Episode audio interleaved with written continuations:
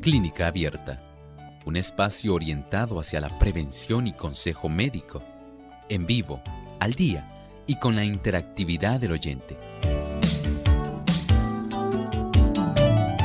Clínica Abierta, poniendo al doctor a su alcance para un diálogo claro y honesto, porque nos importa su bienestar y salud.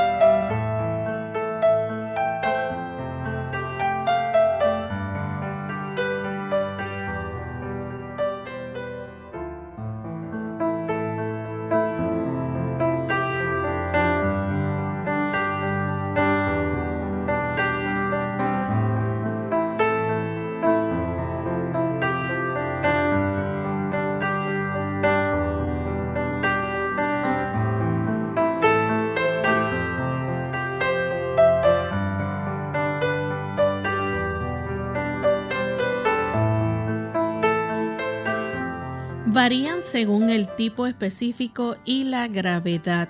Por lo general se hereda. Uno o ambos padres le pasan un gen anormal a su hijo. Hoy en Clínica Abierta vamos a estar hablando acerca de la porfiria.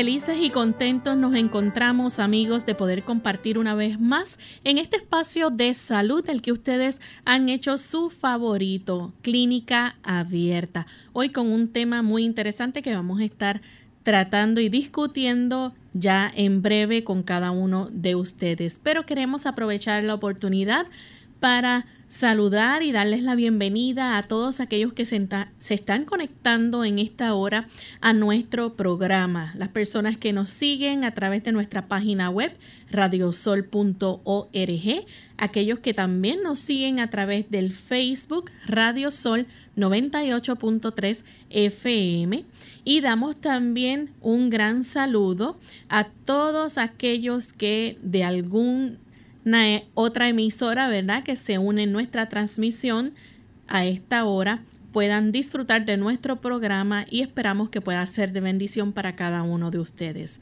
Damos también una cordial bienvenida al doctor Elmo Rodríguez. ¿Cómo está, doctor? Gracias a Dios, Lorraine. Muy feliz de estar aquí con nuestros amigos de Clínica Abierta. Y Lorraine, ¿cómo se encuentra? Gozosa, feliz. Qué bueno, nos alegramos mucho, al igual que nuestros amigos técnicos. Y por supuesto, estamos contentos también de saber que hay tan buenos amigos reunidos en este horario aquí con nosotros en Clínica Abierta. Así es, doctor. Y la palabra dice, ¿verdad? Regocijaos en el Señor siempre, otra vez digo regocijaos. Y así nos sentimos regocijados porque nuestra red de emisoras que componen la voz internacional. Hoy este circuito de la voz internacional está cumpliendo 20 años y ellos también retransmiten clínica abierta. Así que nos sentimos muy contentos de poder compartir este gozo con ustedes y esperamos que puedan seguir por muchos años más llevando una programación especial de bendición para cada uno de sus oyentes. Así que allá en Venezuela que a través del 106.9 FM en Punto Fijo, en Coro, en Dabajuro, en Churuguara, en Cumarebo, todo lo que compone el circuito de la voz internacional, muchas felicidades. Así es, y en realidad es motivo de regocijo saber que ellos son parte de esta gran cadena, esta gran familia de radioemisoras que facilitan que Clínica Abierta pueda llegar a tantos lugares. Enhorabuena, bendiciones para ustedes. Así es. Bien, y antes de comenzar con nuestro tema, es costumbre poder compartir con ustedes entonces el pensamiento saludable. Así que vamos a prestar mucha atención. Además de cuidar tu salud física, cuidamos tu salud mental. Este es el pensamiento saludable en clínica abierta.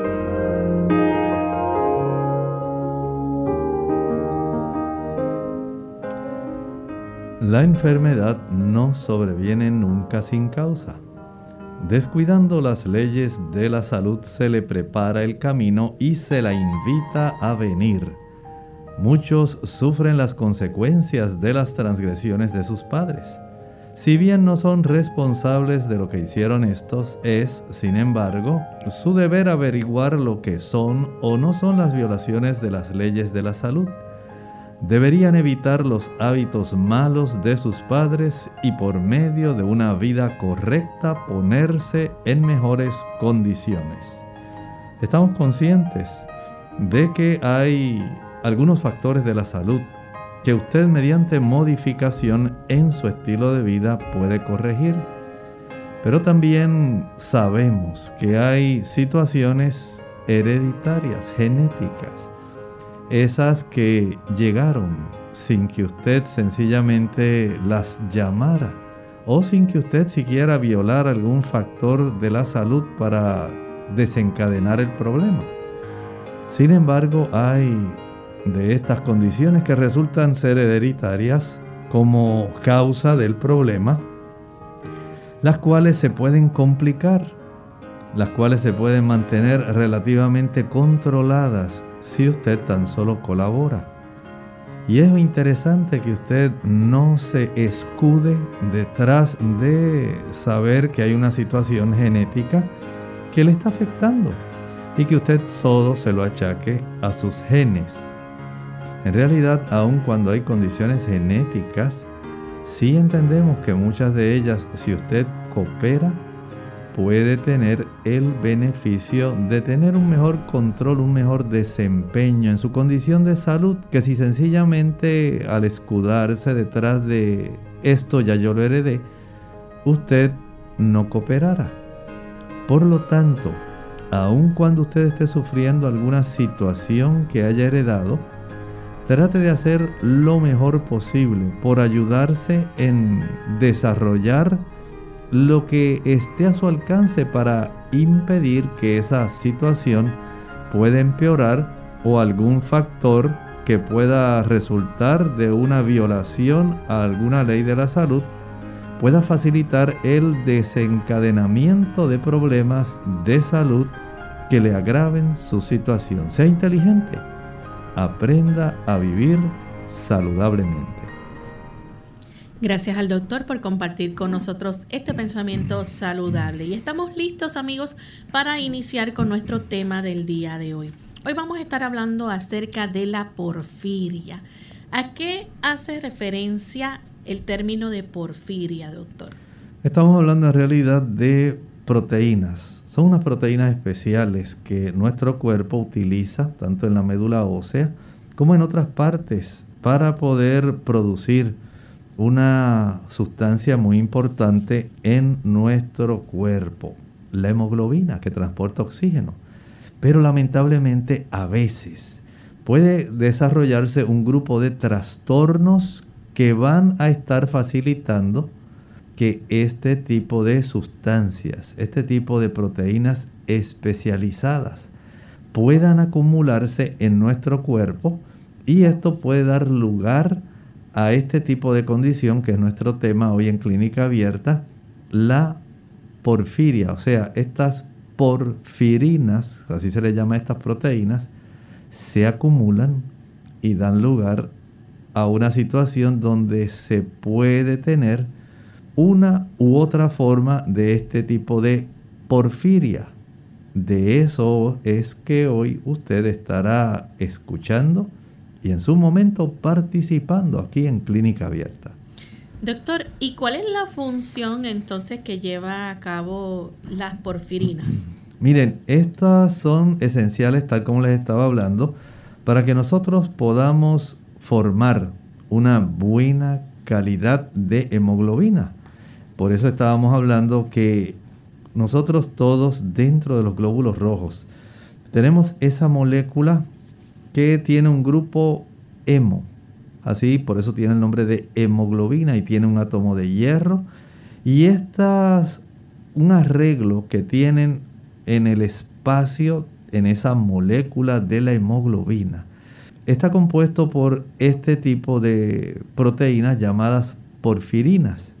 Ellas se arreglan de tal manera que al unirse a, esa, a ese átomo de hierro, va a facilitar el que se desarrolle la hemoglobina. Y esto va a facilitarse, por ejemplo, tanto en la médula del hueso como en el hígado.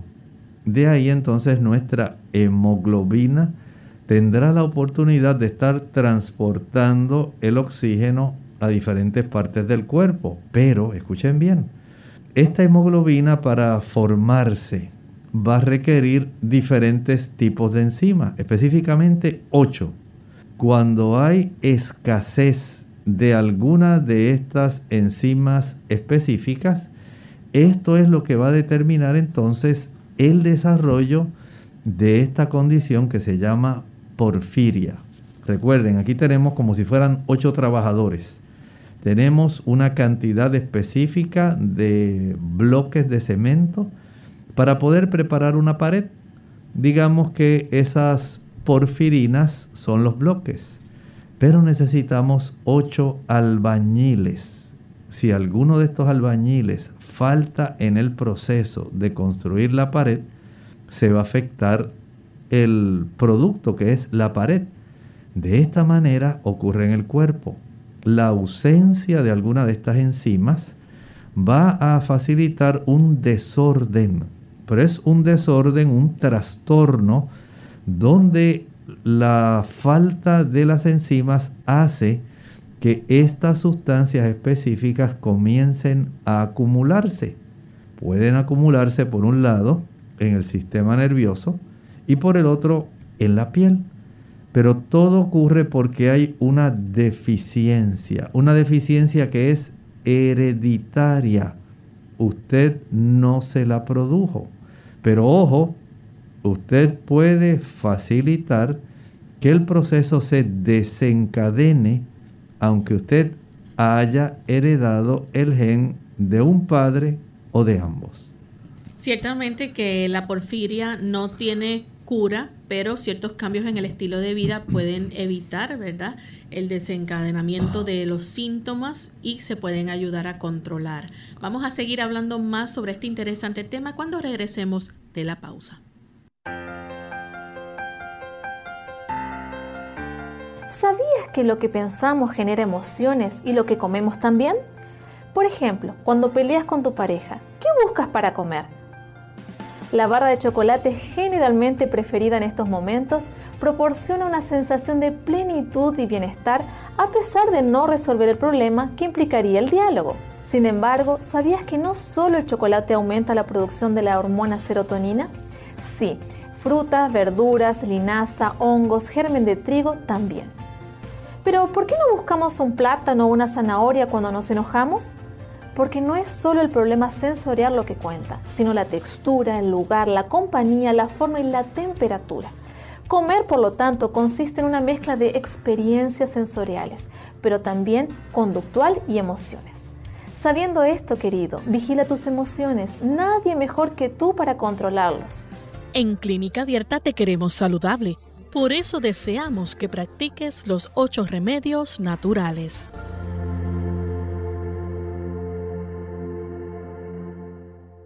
Controlando la ira. Hola, Les habla Gaby Zabalúa Godard con la edición de hoy de Segunda Juventud en la Radio, auspiciada por AARP. La ira es parte de la experiencia humana. Todos los idiomas tienen refranes sobre ella. En India, la ira no tiene ojos. En Alemania, no oye consejos. En Inglaterra, es una corta locura. En el lenguaje médico, la ira es causa de un desarreglo conocido como fibrilación de atrio, que hasta puede causar la muerte. Estadísticamente, el riesgo es mayor para los hombres que para las mujeres. Aunque todos por igual podamos sentir un momento de ira, las causas varían. Un jefe cruel o un cónyuge crítico. Si tú sueles perder el control, una opción es tomar clases para evitar que ello suceda. También puedes analizar con un profesional calificado qué es lo que te hace enfadar. La relajación y la meditación son otras dos técnicas eficaces. Tómate el tiempo necesario para hacer un análisis profundo de ti mismo. Puede llegar a ayudarte mucho. ¿Eres muy duro con los miembros de tu familia o con tus colegas? ¿Eres capaz de perdonar? ¿Puedes cambiar la situación que te causa ira? Veamos un último refrán que proviene de la China. Si tienes paciencia en el momento, te evitarás años de pena. Es posible que además salves tu vida. El patrocinio de AARP hace posible nuestro programa. Para más información, visite aarpsegundajuventud.org.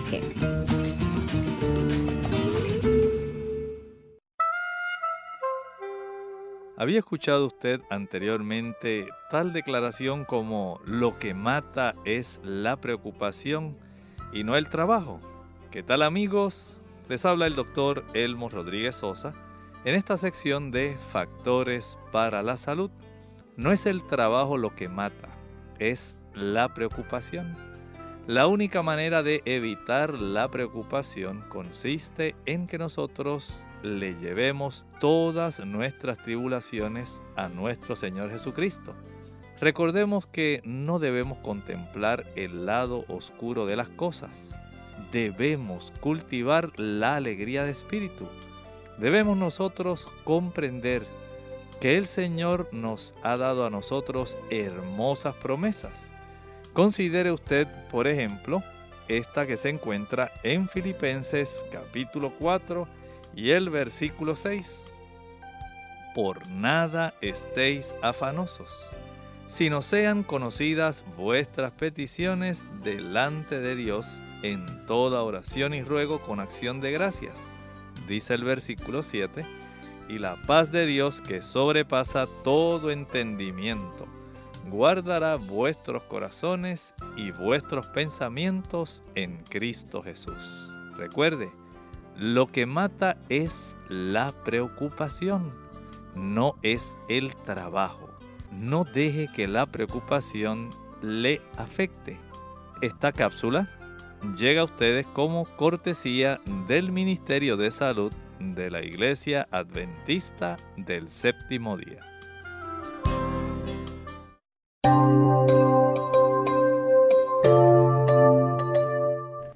Ya estamos de vuelta en Clínica Abierta, amigos. Hoy estamos hablando acerca de la porfiria esta, este grupo de trastornos que se origina por una acumulación de sustancias químicas naturales que producen porfirina en el cuerpo.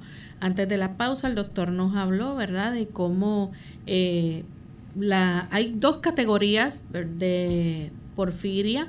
Está entonces la categoría aguda, que puede afectar principalmente el sistema nervioso y la piel, eh, afecta sobre todo la piel y pues eh, también algunos tipos de porfiria tienen síntomas tanto en el sistema nervioso, ¿verdad? Como de la piel. Vamos a hablar más en detalle sobre estos síntomas que presenta la porfiria, porque pueden variar según la gravedad y el tipo. Así es, el asunto con este tipo de sustancias que son naturales, dicho sea de paso, no estamos hablando de una cosa que sea un medicamento, nada de eso. Recuerden que son parte de la composición de la molécula de hemoglobina. Y el acumular este tipo de sustancias, una vez recuerden que los glóbulos rojos tienen una vida breve, más o menos unos, ah, hablamos de unos cuatro meses. Y por supuesto tienen que descomponerse y tienen que sufrir un proceso de reutilización. Algunas personas piensan como si fuera un reciclaje de sustancias. Y cuando este tipo de estructura molecular se comienza a acumular, entonces si lo hace en el sistema nervioso, se va a desarrollar la porfiria aguda. Esta generalmente es la más común. Eh, y también puede ser que en el caso de esta eh, podamos reconocer que la acumulación de ese tipo de sustancias, pues por supuesto va a traer un cuadro clínico, va a tener unas manifestaciones en la vida de las personas que sufren esta condición, que como dijimos, generalmente o siempre, no, no podemos decir generalmente, siempre es hereditaria porque es un defecto en un gen que transmite uno de los padres o ambos padres. Así que no es una enfermedad adquirida, pero es una enfermedad que al comenzar a acumularse por el defecto en las enzimas que hablamos de las ocho diferentes, falta alguna. Se acumulan estas sustancias naturales y comienza entonces, en el caso del sistema nervioso, a desarrollar un cuadro como por ejemplo un dolor abdominal intenso. Ese es parte del cuadro. En otros casos, además del dolor abdominal, puede haber un dolor torácico. En el pecho se puede sentir esto. Puede haber dolor en las piernas, puede haber dolor en la espalda, se puede desarrollar estreñimiento o diarrea. O sea, vean que el cuadro clínico tal vez usted diga, ay doctor, pero yo no tenía idea de que eso pudiera desarrollar una situación como esta. Sí, recuerde que son sustancias que el cuerpo debiera procesar o reutilizar de una forma que le fuera útil, que no le afectara. Pero en este caso no es así. Este cúmulo de sustancias van a estar entonces facilitando el desarrollo de este cuadro general, náuseas, vómitos, dolor muscular, hormigueo, entumecimiento. Y hay un dato que es muy constante, bastante típico en esta situación. La orina de las personas va a ser un color marrón oscuro o rojizo. Esa clave generalmente, junto con el cuadro clínico, hace al médico sospechar de esta situación. Porque si ustedes notaron, el cuadro eh, resulta ser bastante amplio. Usted dice dolor abdominal, dice, ay doctor, pero tantas cosas que pueden dar dolor abdominal. Desde una comida que me cayó mal, pueden tener cólicos, tantas cosas que pueden dar el apéndice, la vesícula, un cálculo urinario. Hay muchas cosas, pero también dolor en el pecho, dolor en las piernas, náuseas, vómitos, estreñimiento, diarrea, usted dice, bueno, pues hay cosas que uno a veces no puede pensar, pero cuando usted la orina le sale roja o un marrón bien oscuro, a pesar de que esté tomando suficiente agua, entonces ahora sí usted se preocupa, dice, algo está pasando. ¿Será que estoy orinando sangre? ¿Qué me está pasando? Porque esto nunca yo había visto una cosa así. Ahora, si ya, recuerden, se está acumulando ahora la porfiria aguda, ocurre más en el sistema nervioso. Entonces, por supuesto, si comienza a acumularse este tipo de proteína en el sistema nervioso, se pueden empezar a desarrollar cambios mentales. Estamos hablando de una sustancia que puede trastornar, entorpecer, porque se está acumulando de una manera anormal. Y entre esos cambios mentales se puede desarrollar ansiedad, confusión, alucinaciones, desorientación y paranoia. Usted dice, ah, bueno doctor, aquí ya el asunto está diferente.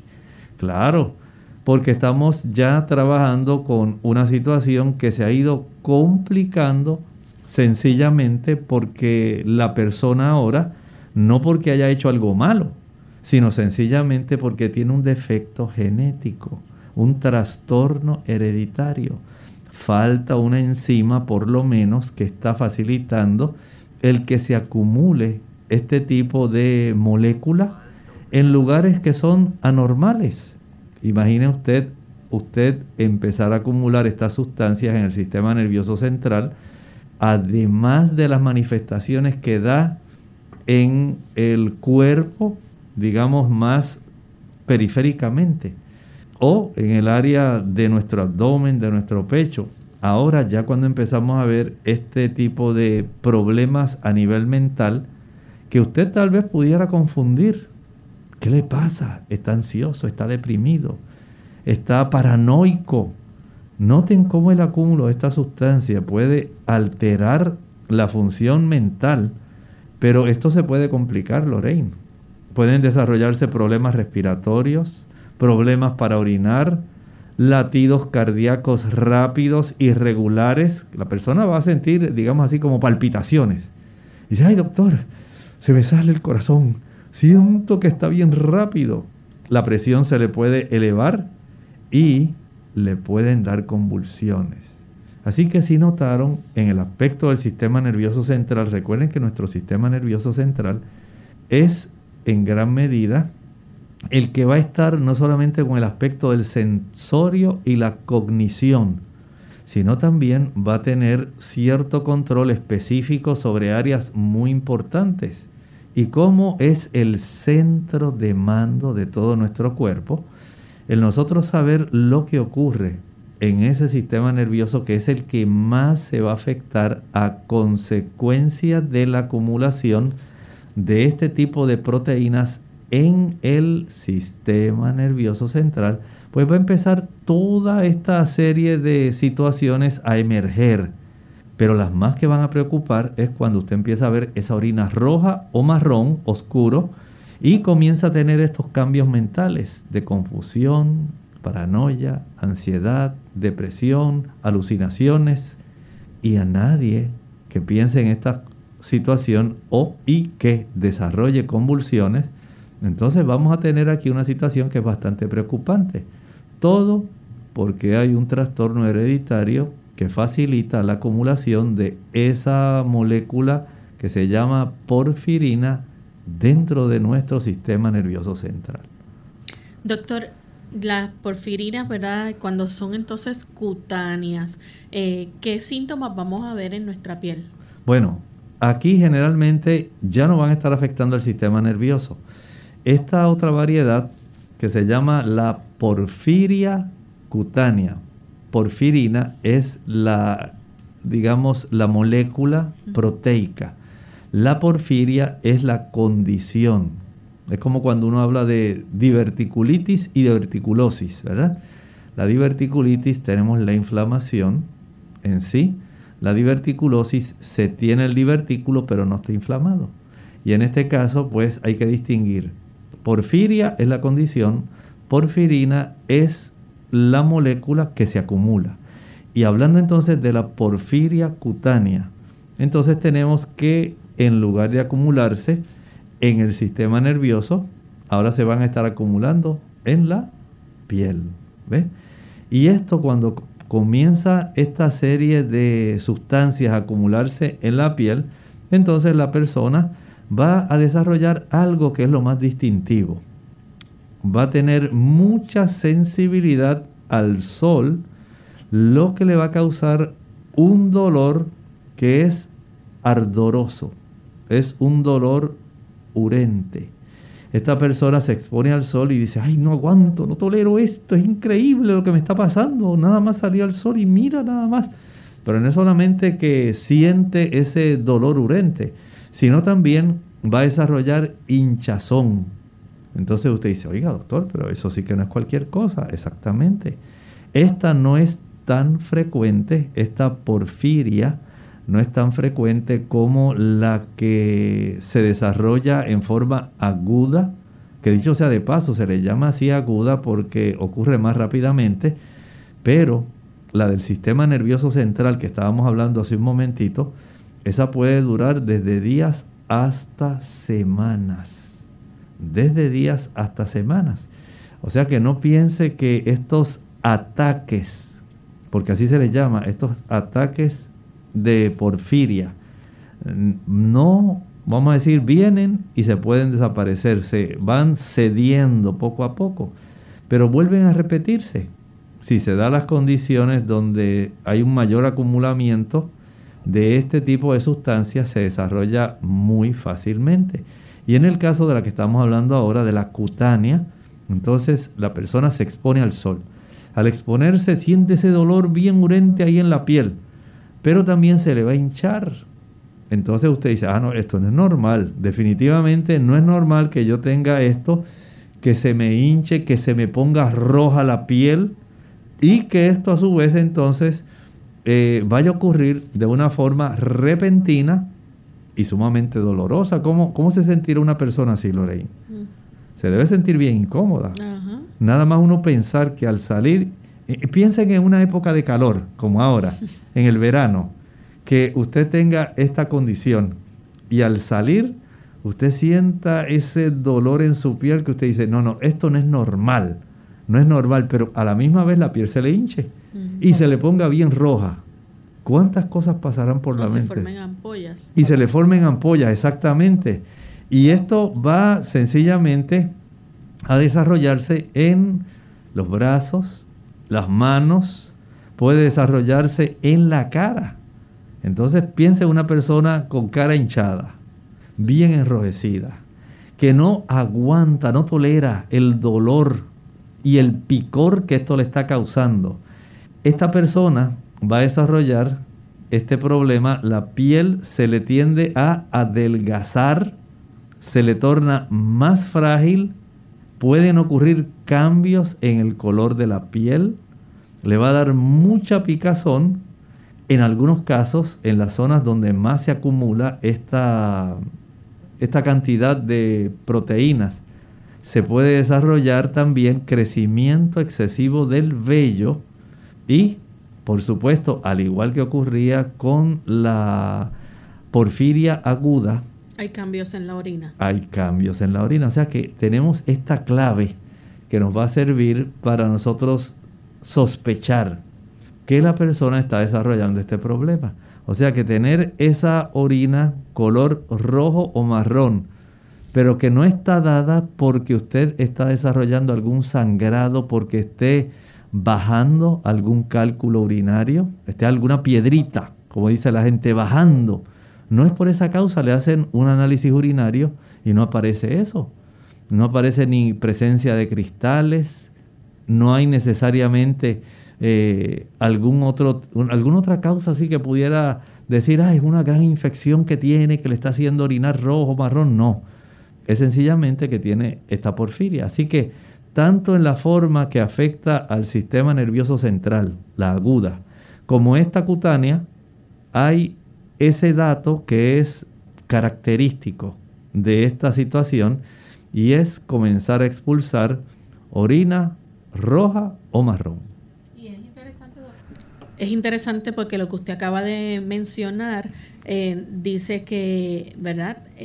Puede ser confundido entonces con otras condiciones, así que hay que tener mucho cuidado y descartar que no esté ocurriendo otra cosa. Sí, por eso es necesario cuando usted tiene eh, este, estos cuadros, cuando usted dice, no, eso debe ser una alergia, que me comí un pescado con mayonesa y que a lo mejor estaba mal, estaba en mal estado, se estaba descomponiendo. No, a veces hay otras cosas que pueden manifestarse pero qué bueno que este tipo de situación, en cierta forma, aunque es hereditaria, puede solamente desarrollarse por brotes, va cediendo, como veremos más adelante, hay ciertos factores que si usted los practica, van a desencadenar, facilitan que este tipo de ataques de porfiria se puedan desarrollar. Vamos en este momento amigos a nuestra segunda y última pausa.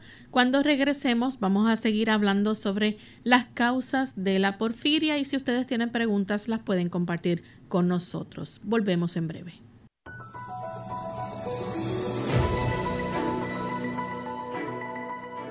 La enfermedad de Parkinson es una enfermedad progresiva del sistema nervioso que afecta el movimiento.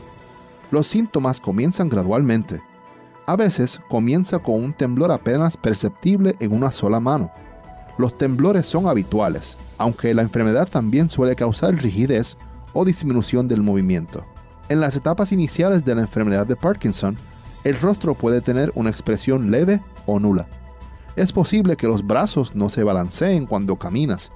El habla puede volverse suave o incomprensible. Los síntomas de la enfermedad de Parkinson se agravan a medida que ésta progresa con el tiempo. A pesar de que la enfermedad de Parkinson no tiene cura, los medicamentos podrían mejorar notablemente los síntomas.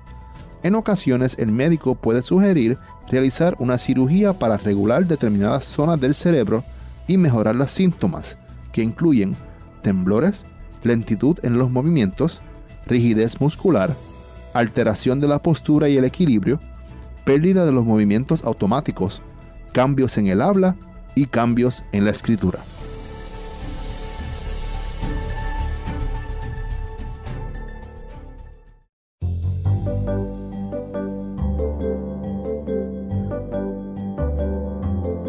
Prevención es salud.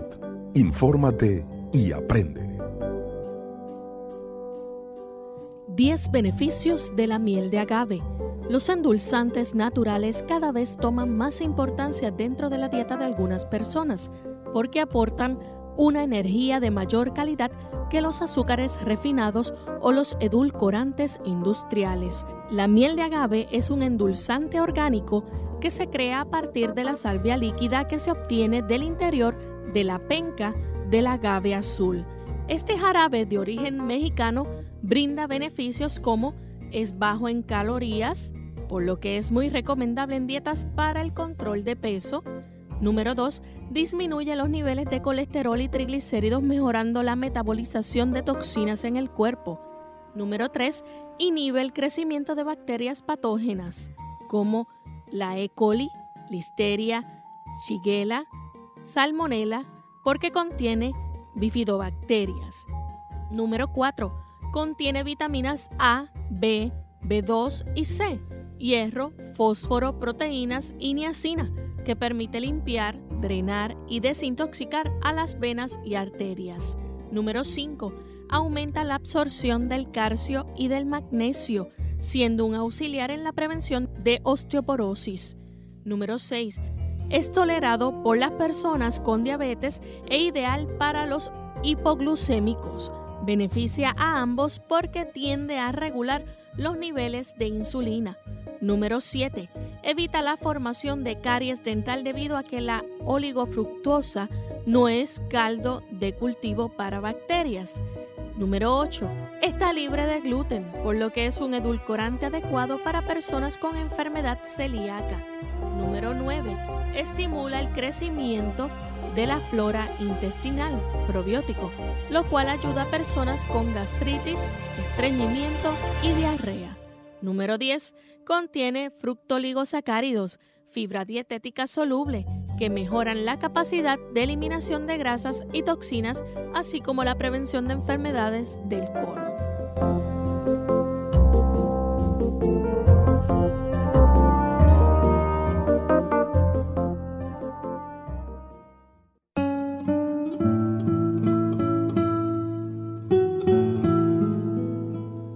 Te debe importar poco lo que eres. Lo cardinal para ti es lo que quieres ser.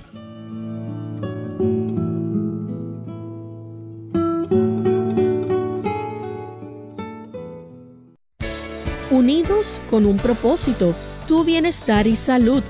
Es el momento de hacer tu pregunta llamando al 787-303-0101 para Puerto Rico, Estados Unidos 1866 920-9765 y llamadas internacionales al 787-763-7100 o al 787-282-5990.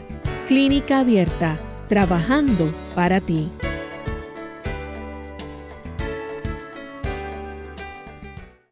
Clínica Abierta. Ya estamos de vuelta en Clínica Abierta, amigos, y hoy estamos hablando acerca de la porfiria. Si ustedes tienen alguna duda o pregunta y la quieren compartir con nosotros, son bienvenidas. Doctor, vamos a hablar un poco acerca de las causas de la porfiria. Nos gustaría, ¿verdad?, que en este momento tocar ese punto. ¿Qué es lo que causa esto? Bueno, como estábamos hablando, hay una deficiencia de alguna enzima en la producción del grupo hemo. Ustedes saben que es esencial para nosotros tener la hemoglobina. Y estas porfirinas, que así se le llaman a las estructuras, ellas se, se agrupan, tienen un arreglo especial para ellas estar junto con un átomo de hierro. Pero cuando hay algún trastorno en alguna de las enzimas específicas, una escasez, entonces comienza a desarrollarse este tipo de situación. No quiere decir que las ocho a la vez eh, faltan, pero sí, por lo menos una de ellas que falte va a facilitar que se puedan desarrollar estas, eh, algunos de estos dos tipos de porfiria, la del sistema nervioso aguda o la porfiria cutánea. De este ángulo, entonces, es que se presentan estos dos diferentes tipos de situaciones en las personas.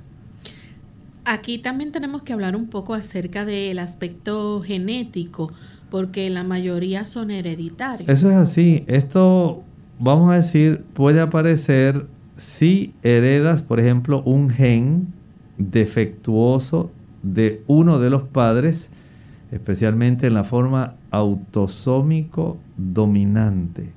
También puede ocurrir si usted hereda un gen defectuoso por parte de su padre y otro por parte de su madre. Cada uno de ellos puede ser recesivo, pero puede facilitar que el hecho de haber heredado un gen o, o dos genes, ¿verdad? Recesivos, puede hacer que esta porfiria pueda usted desarrollar o no los problemas. Una cosa es cuando usted lo hereda en forma recesiva de uno de ellos, básicamente no va a manifestar ningún problema. Pero si lo hereda recesivo de los dos padres, sí puede entonces manifestar el problema o si es un patrón autosómico dominante. Y aquí entonces podría desarrollarse eh, las dos situaciones que mencionamos o sencillamente podría la persona desarrollar lo que se llama la porfiria latente y nunca presentar síntomas. Por ejemplo, lo heredó autosómico recesivo, no va a estar manifestando la sintomatología. Esta persona más bien se convierte en una portadora de un gen anómalo, pero como no es dominante, no va a estar manifestando la enfermedad. Desde ese punto de vista, podemos decir que es básicamente una situación que se va a estar a mantener, digamos, oculta. Ahora, hay también porfiria cutánea, se le llama tardía. Esta suele ser adquirida más bien que heredada. Escuche bien, porque esto es algo interesante aunque la deficiencia de la enzima puede ser heredada, porque hay ciertos desencadenantes, hay ciertos factores que pueden estar facilitando que se afecte la producción de una de estas enzimas y se desarrolle el exceso de hierro en el cuerpo. Cuando usted tiene exceso de hierro, esto puede facilitar el que haya el problema de desarrollar esta porfiria cutánea tardía, que es más bien adquirida que heredada. Las enfermedades hepáticas también pueden desarrollar esta forma adquirida de porfiria. Hay medicamentos con estrógenos que también pueden desencadenar esta forma adquirida de porfiria. El tabaquismo que a veces las personas no sospechan que puede tener muchos trastornos en el cuerpo. El consumo excesivo de alcohol. Vean cómo pueden trastornar de tal forma la producción de estas enzimas que pueden eh, facilitar el desarrollo de esta condición de la porfiria cutánea. Noten que aunque hablamos de las que son heredadas, tenemos que hablar de estas otras que pueden ser adquiridas. Están las genéticas, que hablamos de ellas, cuando hay un gen defectuoso eh, que se hereda, que es dominante, o cuando cada padre aporta un gen recesivo. Pero también están estas cuando son adquiridas. Comienza a desarrollarse problemas, dijimos, por acúmulo de hierro, porque usted toma alcohol, porque usted fuma, porque usted está usando medicamentos con estrógenos, porque usted tiene alguna enfermedad hepática y esto sencillamente va a facilitar que esta situación comience a desarrollarse especialmente, recuerden, no la del sistema nervioso central, sino la que tiene que ver con la piel, pero esta más bien es una forma adquirida, no es genética. Son deficiencias en estas enzimas que se desarrollan, como dije y repito, por un exceso de hierro en el cuerpo, porque la dama está tomando muchas hormonas que pueden ser para diferentes causas, eh, digamos, para evitar el embarazo, para corregir trastornos menstruales. También se pueden desarrollar, como estábamos hablando, por condiciones de enfermedades del hígado. También por medicamentos. Hay fármacos que pueden facilitar esto. Y esto pues debe saberse porque no necesariamente tiene que ver con el hecho de que usted haya heredado un gen que codifique para desarrollar porfiria aguda o porfiria cutánea. Doctor, además de los riesgos ¿verdad? genéticos, hay factores ambientales que pueden también desencadenar la aparición de síntomas. Claro que sí, hay algunos que son para nosotros bastante comunes cuando nosotros nos exponemos, digamos, a estos factores desencadenantes. Es como a veces las personas usan una ilustración, dicen, bueno, una cosa es que la persona tenga una pistola cargada, otra cosa es que la persona ale el gatillo. Si usted al practicar alguno de los factores que vamos a mencionar para desencadenar un ataque de porfiria, si usted lo facilita, pues por supuesto, el ataque de porfiria se va a desarrollar rápidamente. A veces, cuando el cuerpo tiene una demanda por la producción de hemoglobina, esto también puede desarrollar esta situación. Y esto hace que las enzimas, lo que hablábamos hace un momento, los albañiles, puedan ser insuficientes para facilitar que el proceso de producir una buena cantidad de hemoglobina pueda trastornarse. Y esto entonces va a estar facilitando que se acumulen estas eh, proteínas que se le llaman así las porfirinas. Y vamos a hablar entonces, Lorraine, de algunos ejemplos que pueden facilitar que se desencadene. Digamos, usted puede haber heredado la condición y está tranquila, vamos a decir, está dormida, está latente, pero usted se expuso al sol y usted ya sabe que usted más fácilmente puede desarrollar eh, esta situación porque usted ya ha tenido ataques de porfiria cutánea anteriormente, pero a usted como que se le olvidó. Y llegó su primo de los Estados Unidos y le dice, hoy estamos en verano, hace tiempo que yo no voy a la playa, me encantaría poder ir a una hermosa playa, conseguir un lugar especial ahí cerca de la orilla. Vamos a una playa que sea llana, que no haya mucho oleaje, que podamos disfrutar y pasar un buen día de playa. Y usted dice, ay, mi primo tan querido que hace tantos años que yo no veía, qué bueno que estás por aquí. Y usted prepara su neverita y lleva los jugos, los refrescos, lleva la comida y dice, estoy dispuesto a pasar un gran día en la playa. Y usted se expone y se le olvida. Y juega voleibol de playa, corre, nada, camina. Y al día siguiente usted comienza a notar que ya las cosas como que no son iguales.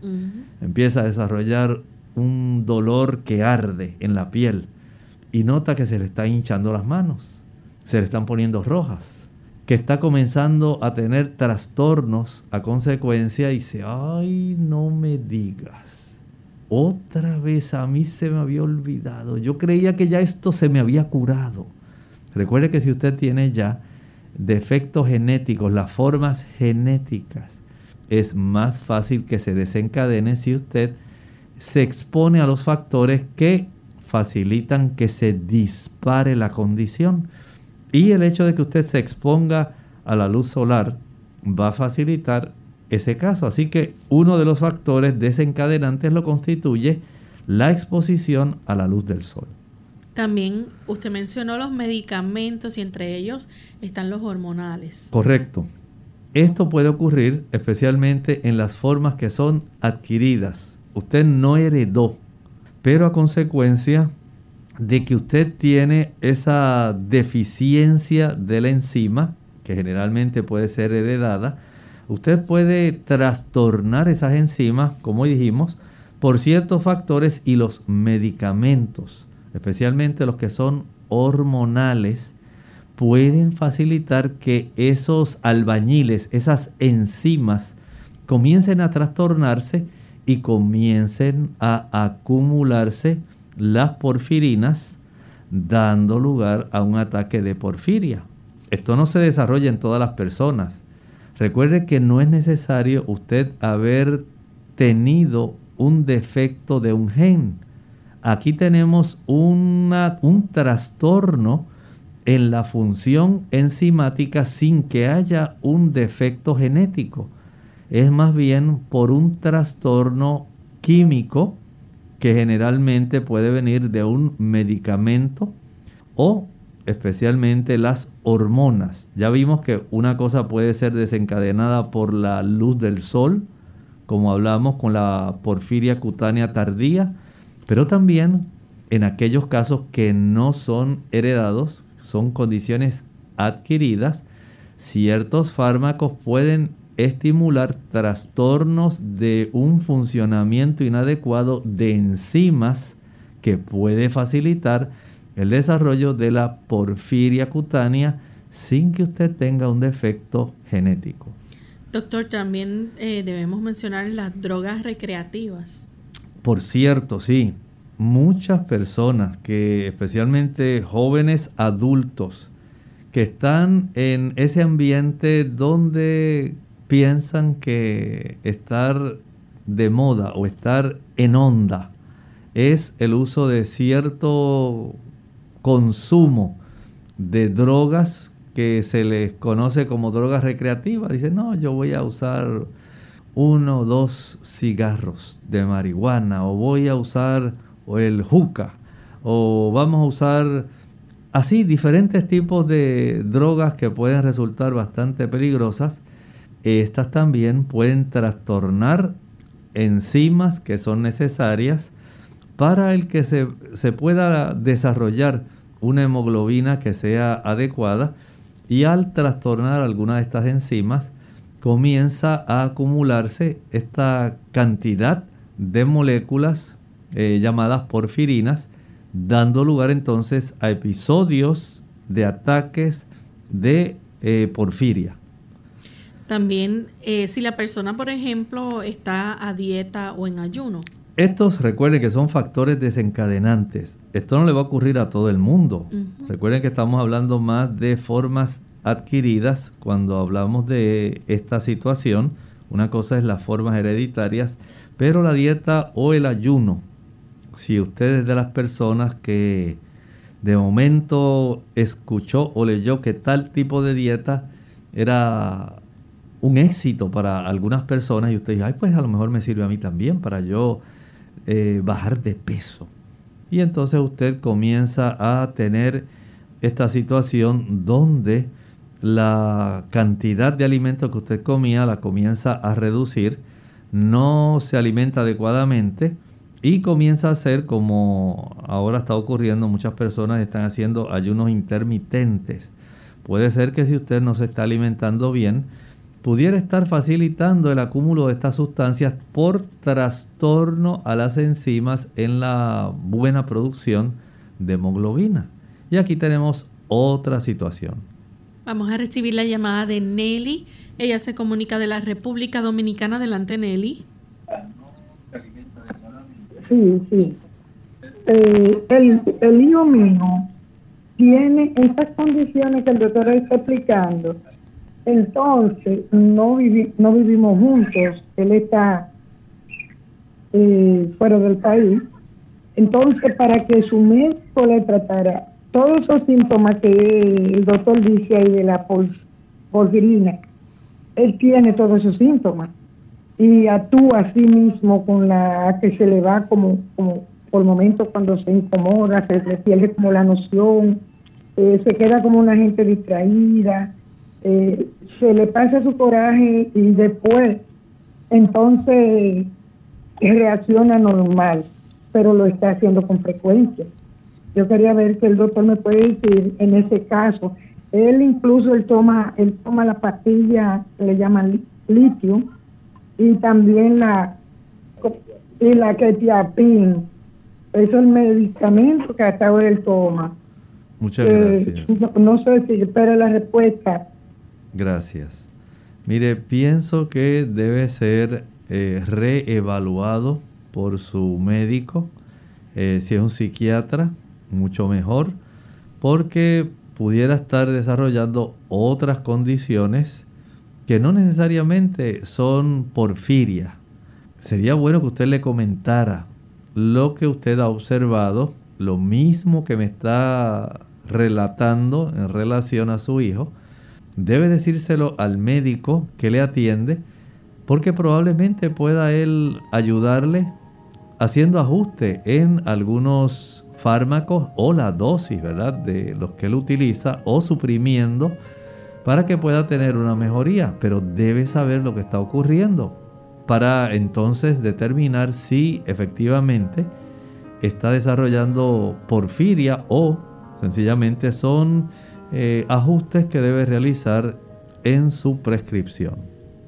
Bien amigos, ya hemos llegado al final de nuestro programa, se nos acabó el tiempo, pero doctor, ¿algún última comentario que quiera compartir con nuestros amigos? Recuerde que las personas que tienen esta condición de la porfiria deben entender que hay complicaciones y esto puede poner en riesgo la vida de las personas y su salud porque a veces se pueden desarrollar lesiones permanentes vayan a su médico. Si usted tiene sospecha, vaya donde él y permita que él pregunte, haga estudios, interrogue. Y de esta manera podemos saber con certeza, en realidad, qué podemos tomar, qué podemos hacer para evitar una porfiria, un tipo de ataque que pueda desencadenarse por porfiria hereditaria o sencillamente evitar un episodio por porfiria adquirida. Nosotros nos despedimos y será entonces hasta el día de mañana donde estaremos en otra edición de Clínica Abierta, pero dejamos con ustedes este pensamiento final. Amado, yo deseo que tú seas prosperado en todas las cosas y que tengas salud, así como prospera tu alma. Bien amigos, será entonces hasta el siguiente programa de Clínica Abierta. Con cariño compartieron el doctor Elmo Rodríguez Sosa y Lorraine Vázquez.